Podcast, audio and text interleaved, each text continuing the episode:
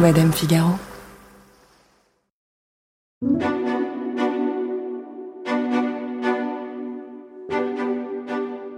On ne s'en rappelle pas forcément, mais après cinq ans de relation, de leur rencontre à l'université de St Andrews à leur premier pas de couple surexposé à Londres, Kate Middleton et le prince William se séparent. La rupture dure dix semaines, et si on n'en sait pas grand-chose, on sait quand même qu'elle donne naissance à un tout nouveau couple, plus sérieux, plus statutaire, sur les rails de ce que l'on prévoit déjà comme le mariage du siècle. Celle que l'on surnommait Waity Katie devient Perfect Kate et le couple princier, la nouvelle addiction des Anglais. Dans cette mini-série consacrée à Kate et William, Pascaline Potvin, chef de service à Madame Figaro, revient sur l'histoire d'amour de ce couple aussi sensationnel que révolutionnaire. Comment ont-ils traversé les épreuves des fiançailles et du mariage 30 ans après l'échec Charles et Diana? Quel a été le secret de Kate Middleton pour se fondre si bien dans le tableau des Windsor? Quelles ont été les coulisses du mariage vu par 2 milliards de téléspectateurs le 29 avril 2011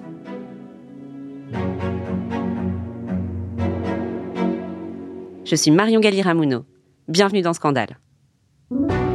Your Royal Highness, my lords, ladies and gentlemen. William Arthur Philip Louis. Good morning, everyone. Some breaking news out of Buckingham Palace. Kate Middleton is pregnant. Did you make Kate cry? No.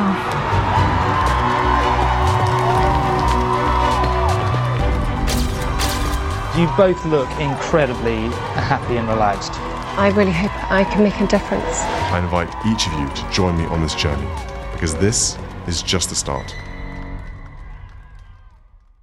Le 16 novembre 2010, ce sont deux amoureux de 28 ans, timides et rougissants, qui célèbrent leur fiançailles. L'occasion pour eux de revenir sur les grands moments de leur histoire. Bref, c'est un couple comme tant d'autres, à ceci près que ce n'est pas avec leurs parents, ni avec leurs amis, qu'ils partagent leur joie, mais avec un journaliste, Tom Bradby, devant les caméras de la chaîne britannique ITV. Pour Kate, c'est l'épreuve du feu. C'est la première fois qu'elle prend la parole en public. Pour William, c'est plus simple. Il lui est déjà arrivé de partager quelques bières avec le fameux Tom Bradby. Les gens sont évidemment très curieux, donc commençons par le plus évident. William, où, quand et comment avez-vous demandé Kate en mariage C'était il y a environ trois semaines pendant nos vacances au Kenya. On a passé un peu de temps ensemble avec quelques amis, loin de tout, et j'ai tout simplement décidé que c'était le bon moment. On parle de mariage depuis quelque temps, donc ce n'était pas vraiment une grande surprise. Je l'ai emmené dans un bel endroit au Kenya et je lui ai demandé sa main. C'était très romantique. Vraiment très romantique. Et donc, vous avez dit oui, évidemment Bien sûr, oui. On se croirait dans un film hollywoodien. On imagine William qui met un genou à terre au coucher du soleil, au son du cri des hyènes, des éléphants et des oiseaux de nuit. Mais personne n'a oublié qu'auparavant, Kate et William se sont séparés. Pas très longtemps, dix semaines et demie, alors que tout le monde pensait qu'ils allaient se marier.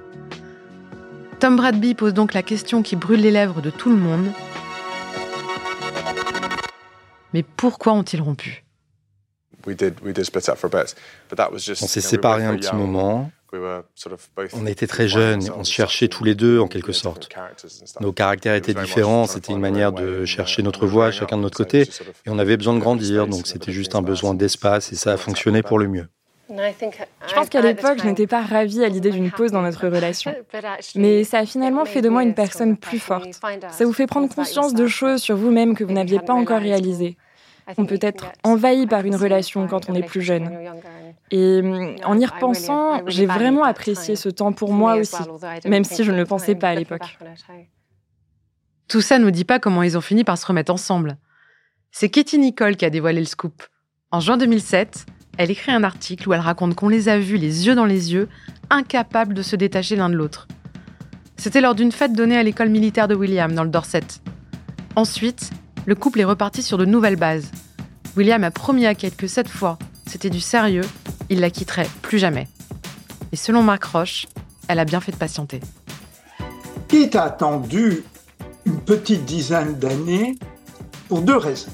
La première, c'est qu'elle était vraiment amoureuse de William, au-delà de son titre et de sa position future de reine d'Angleterre.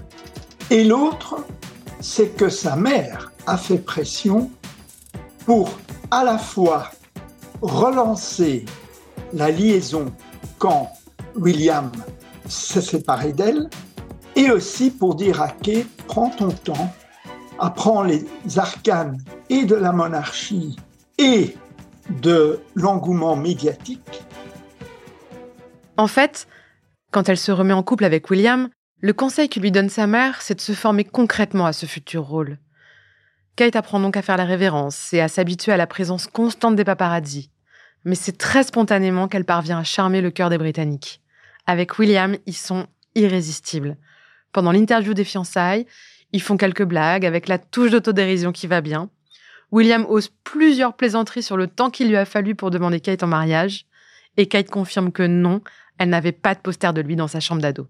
Il y a une rumeur qui court selon laquelle vous aviez un poster de lui sur votre mur. C'était pas seulement une photo, il y en avait une vingtaine. il aurait bien aimé. Mais non, j'avais la photo d'un mannequin Levi sur mon mur. Pas de William. Désolé, désolé. Soyons honnêtes, c'était moi en Levis. Il y a quand même quelque chose que William et Kate ne peuvent pas tout à fait contrôler, quelque chose que leur pudeur et leur rang ne peuvent masquer, c'est qu'ils sont ostensiblement, visiblement, éperdument amoureux. William ne cesse de couver Kate du regard. On est hyper heureux et excités. On a vraiment hâte de passer le reste de notre temps, de notre vie ensemble et de voir ce que l'avenir nous réserve.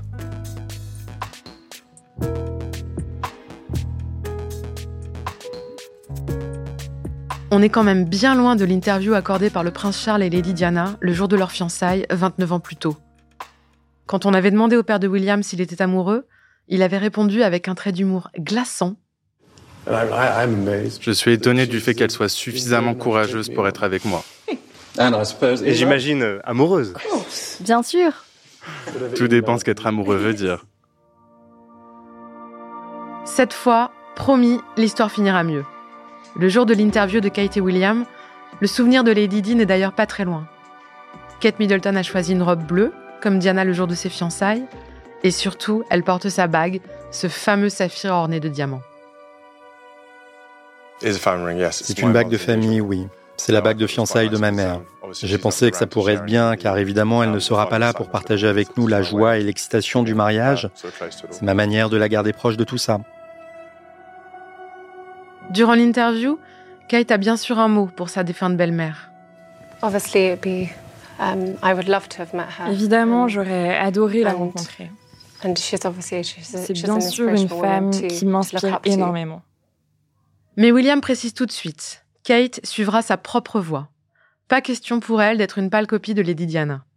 Sophie Janinet, journaliste spécialiste de la culture anglo-saxonne, précise d'ailleurs que les deux femmes ont chacune leur façon bien à elles d'évoluer dans la famille royale. Là où Kate, encore une fois, a tout de suite enregistré les codes de conduite très contraignants de sa position de fiancée puis épouse princesse de la royauté britannique, est tout de suite rentrée dans ce moule-là et a tout de suite enregistré que rien ne devait dépasser dans son comportement, dans ses propos, dans ses tenues, etc. Diana, elle, est quelqu'un qui a eu beaucoup de mal à s'adapter à cette vie de princesse avec tout ce que ça pouvait avoir comme niveau de contrainte. Diana, c'était quelqu'un pour qui le naturel revenait toujours un petit peu au galop, qui avait du mal à cacher ses sentiments, son état d'esprit, ce qu'elle ressentait. Mais Kate, elle, ne se laisse jamais submerger par ses émotions. Et c'est tant mieux, parce qu'elle n'a pas seulement un mariage à préparer. Elle doit aussi, officiellement, apprendre à endosser le costume de la famille royale. C'est-à-dire serrer des centaines de mains, faire la conversation avec des chefs d'État comme avec des éleveurs de moutons écossais, ou apprendre à vivre en permanence avec un garde du corps armé. Je pense qu'on aime Kate parce qu'elle a consacré sa vie à la famille royale. Elle s'est dévouée au prince William. Elle est travailleuse, elle n'a jamais essayé d'éclipser qui que ce soit. Elle s'est juste emparée de ce rôle. Elle l'a fait avec diligence, elle s'y est mise, la tête sur les épaules, avec beaucoup de bon sens et toujours le sourire aux lèvres. Et je pense qu'on l'aime pour ça, car ce n'est pas un travail facile. Elle le fait paraître facile, mais ça ne l'est pas. Vous savez, la vérité est que ce n'est qu'après l'officialisation des fiançailles que la reine a totalement pris Kate sous son aile. L'a emmenée à des événements officiels et l'a vraiment soutenue. Ça n'est arrivé qu'au moment de l'annonce des fiançailles. Ensuite, toute l'organisation du palais s'est mise en place. Kate avait ses propres gardes du corps, elle avait accès à un bureau de presse, elle avait accès aux avocats royaux. Toute la machine s'est mise en route. La date du mariage est bientôt annoncée. Il aura lieu à Londres le 21 avril 2011. Cinq mois, c'est court pour organiser le mariage du siècle. Enfin, sauf quand on est entouré d'une horde de consultants, de conseillers et de secrétaires particuliers. Le mariage de Kate Middleton et du prince William est une affaire publique et politique, un temps fort de l'histoire de la famille royale et de la Grande-Bretagne. Tout doit être parfait. Le budget 32 millions d'euros, payés principalement par Buckingham Palace et un peu par les Middleton. Les parents de Kate ont insisté pour verser plus de 110 000 euros. Par ailleurs, plus de 8,6 millions d'euros sont consacrés aux services de sécurité, mais cette fois aux frais du contribuable. On attend autour de 1900 invités. Des chefs d'État, des ambassadeurs, David et Victoria Beckham, Elton John, des cousins au 12e degré. Pour Marc Roche, journaliste spécialiste de la famille royale, ce mariage fait de l'Angleterre The Place to Be, le pays vers lequel tous les regards vont se tourner. Le mariage entre Kate et William, qui a lieu en 2011, intervient dans une période d'or du Royaume-Uni. La crise financière de 2008 est oubliée, les conservateurs sont de retour au pouvoir, les Jeux olympiques de 2012 vont avoir lieu, c'est l'apogée de l'ère élisabéthaine, l'année 2012. Il y a en plus le jubilé et donc, ce mariage vient concrétiser deux choses. La popularité de la famille royale, la reconquête de l'opinion est terminée, ça a pris longtemps après la mort de Diana, où la monarchie était très impopulaire. Et deuxièmement, la grandeur de l'Angleterre, qui est bien sûr associée à sa monarchie et à son entre-gens international.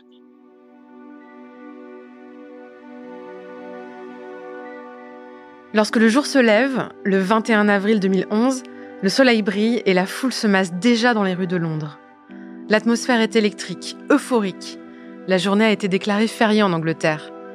Tous les sujets de Sa Majesté, qu'ils aiment la famille royale ou qu'ils s'en fichent totalement, comptent bien profiter de leur temps libre. Ils iront au pub avec des amis ou pique-niqueront en regardant la cérémonie. Oui, comme pour la Coupe du Monde, on a installé des écrans géants à Hyde Park.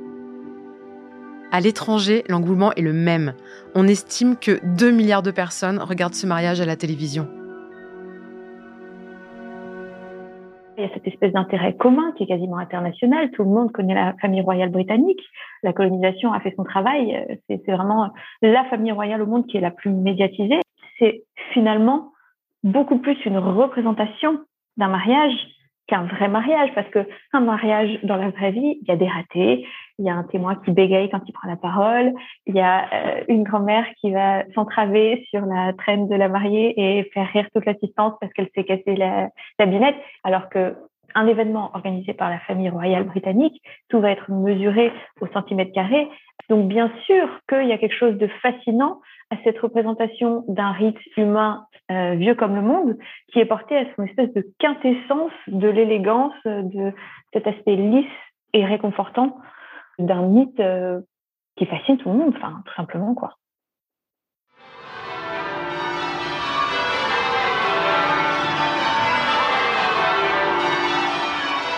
Pour Kate et William, tout va très vite.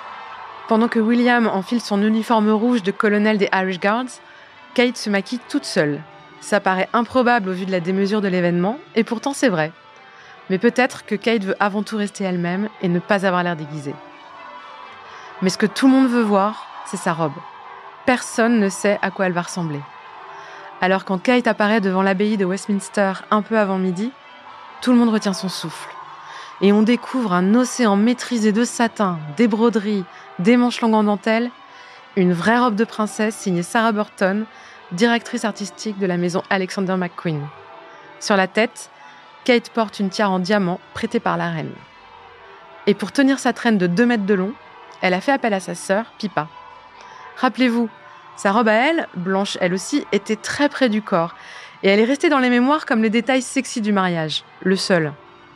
Une preuve, peut-être, que Kate a suffisamment confiance en elle pour laisser sa sœur prendre elle aussi la lumière.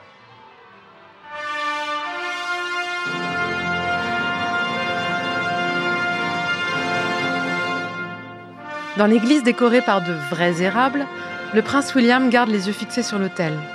En voyant sa future belle-sœur arriver, Harry lui murmure ⁇ Elle est là, attends de la voir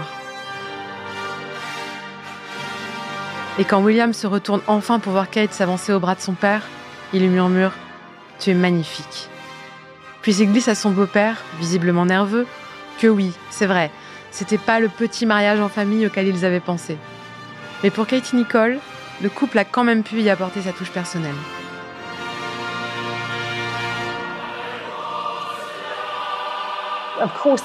Bien sûr, c'était un événement énorme qui a nécessité une grande préparation. Mais je pense que ce qui était merveilleux dans le mariage de William et Kate, c'est que c'était le mariage qu'ils voulaient. La reine leur a permis de prendre le contrôle de la liste des invités et de se débarrasser de ceux qu'ils ne connaissaient pas vraiment ou qu'ils ne voulaient pas avoir.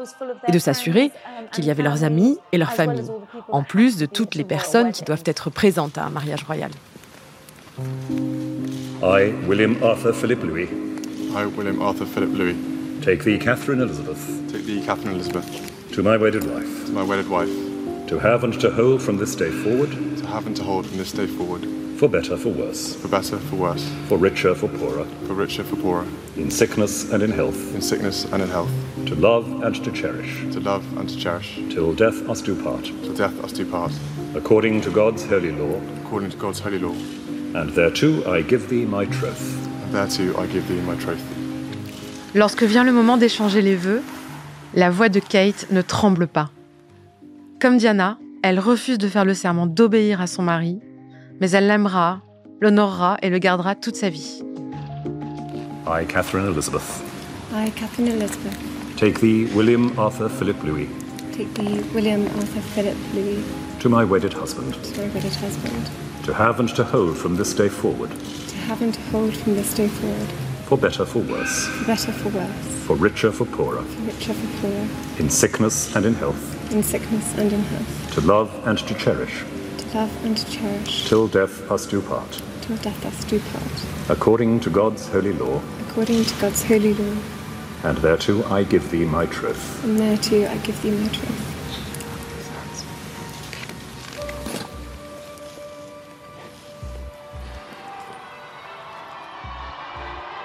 Après avoir quitté Westminster dans l'Aston Martin du prince Charles, sous les acclamations de la foule, Kate Middleton et le prince William apparaissent, avec toute la famille royale, sur le balcon de Buckingham Palace pour le traditionnel baiser.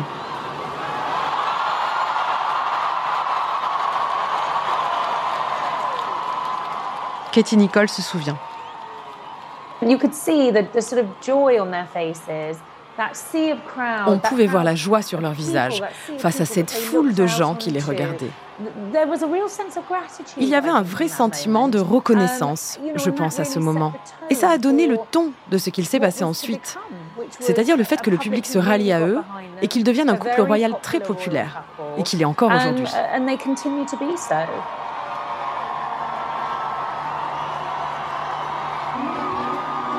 La soirée sera idyllique. D'habitude, après les mariages royaux, on organise un lunch un peu guindé. Mais cette fois, Elisabeth II a autorisé son petit-fils à faire la fête dans Buckingham. Seul un tiers des invités de la cérémonie a le droit d'y assister. Et pendant quelques heures, Kate et William profitent d'instants qui n'appartiennent qu'à eux, seulement avec leurs proches. À 3 heures du matin, ils rentrent à Kensington et leur voiture est escortée par un hélicoptère piloté par les amis de William. Ça y est, c'est fait, la jeune fille inconnue vient d'épouser le prince charmant. Kate et William sont désormais ducs et duchesses de Cambridge, des titres que la reine leur a donnés après leur mariage. Promis, ils seront heureux et ils auront beaucoup d'enfants. On se pose quand même une question. À quoi ça sert tout ce cérémonial?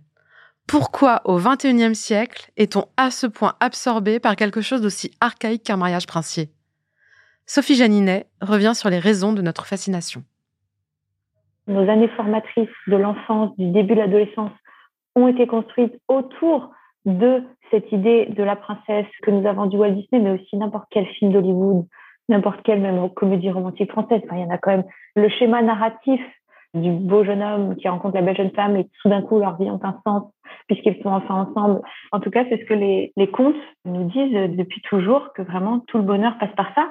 Enfin, vraiment tout rentre dans cette espèce de carcan qui est vieux comme le monde et qui est si rassurant et qui, du coup, est quelque chose vers lequel on aime se tourner pour se rassurer parce que ça correspond au code qu'on nous a toujours enseigné. Et en plus, c'est magnifié, sublimé, comme je le disais, par le fait que ça se passe dans des décors somptueux, avec des vêtements incroyables et avec des sourires qui sont toujours euh, bien étirés. Être impeccable, irréprochable, c'est le défi que devront relever Kate Middleton et le prince William. Alors oui, devant eux s'étend une vie de tapis rouge et de palace, mais aussi une existence faite de devoirs et d'obligations.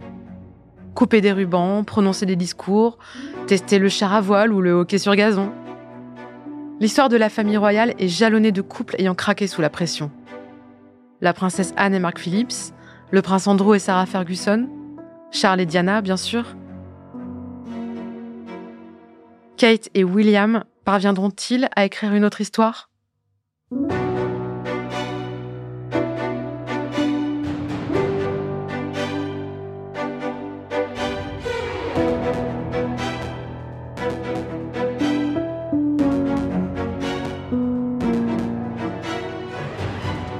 venez d'écouter le deuxième épisode d'une mini-série de Scandale, un podcast de Madame Figaro consacré à l'histoire de Kate et William, écrite par Pascaline Potvin.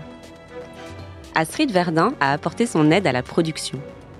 Juliette Medviel en a fait le montage et la réalisation. Le studio La Fugitive s'est occupé du mix et les musiques ont été composées par Jean Thévenin et Thomas Rosès. Lucille Rousseau-Garcia est la productrice de Scandale et Océane Sunny en est la responsable éditoriale. Si cet épisode vous a plu, vous pouvez nous laisser des étoiles et des commentaires. Dans le prochain épisode, on se penchera sur l'après-mariage du siècle, ou comment Kate et William sont devenus le couple parfait de l'Angleterre, et comment, année après année, ils ont fondé le clan Cambridge, accompagné de leurs trois enfants. Pour être sûr de ne pas rater la suite de cette mini-série, n'oubliez pas de vous abonner à Scandale.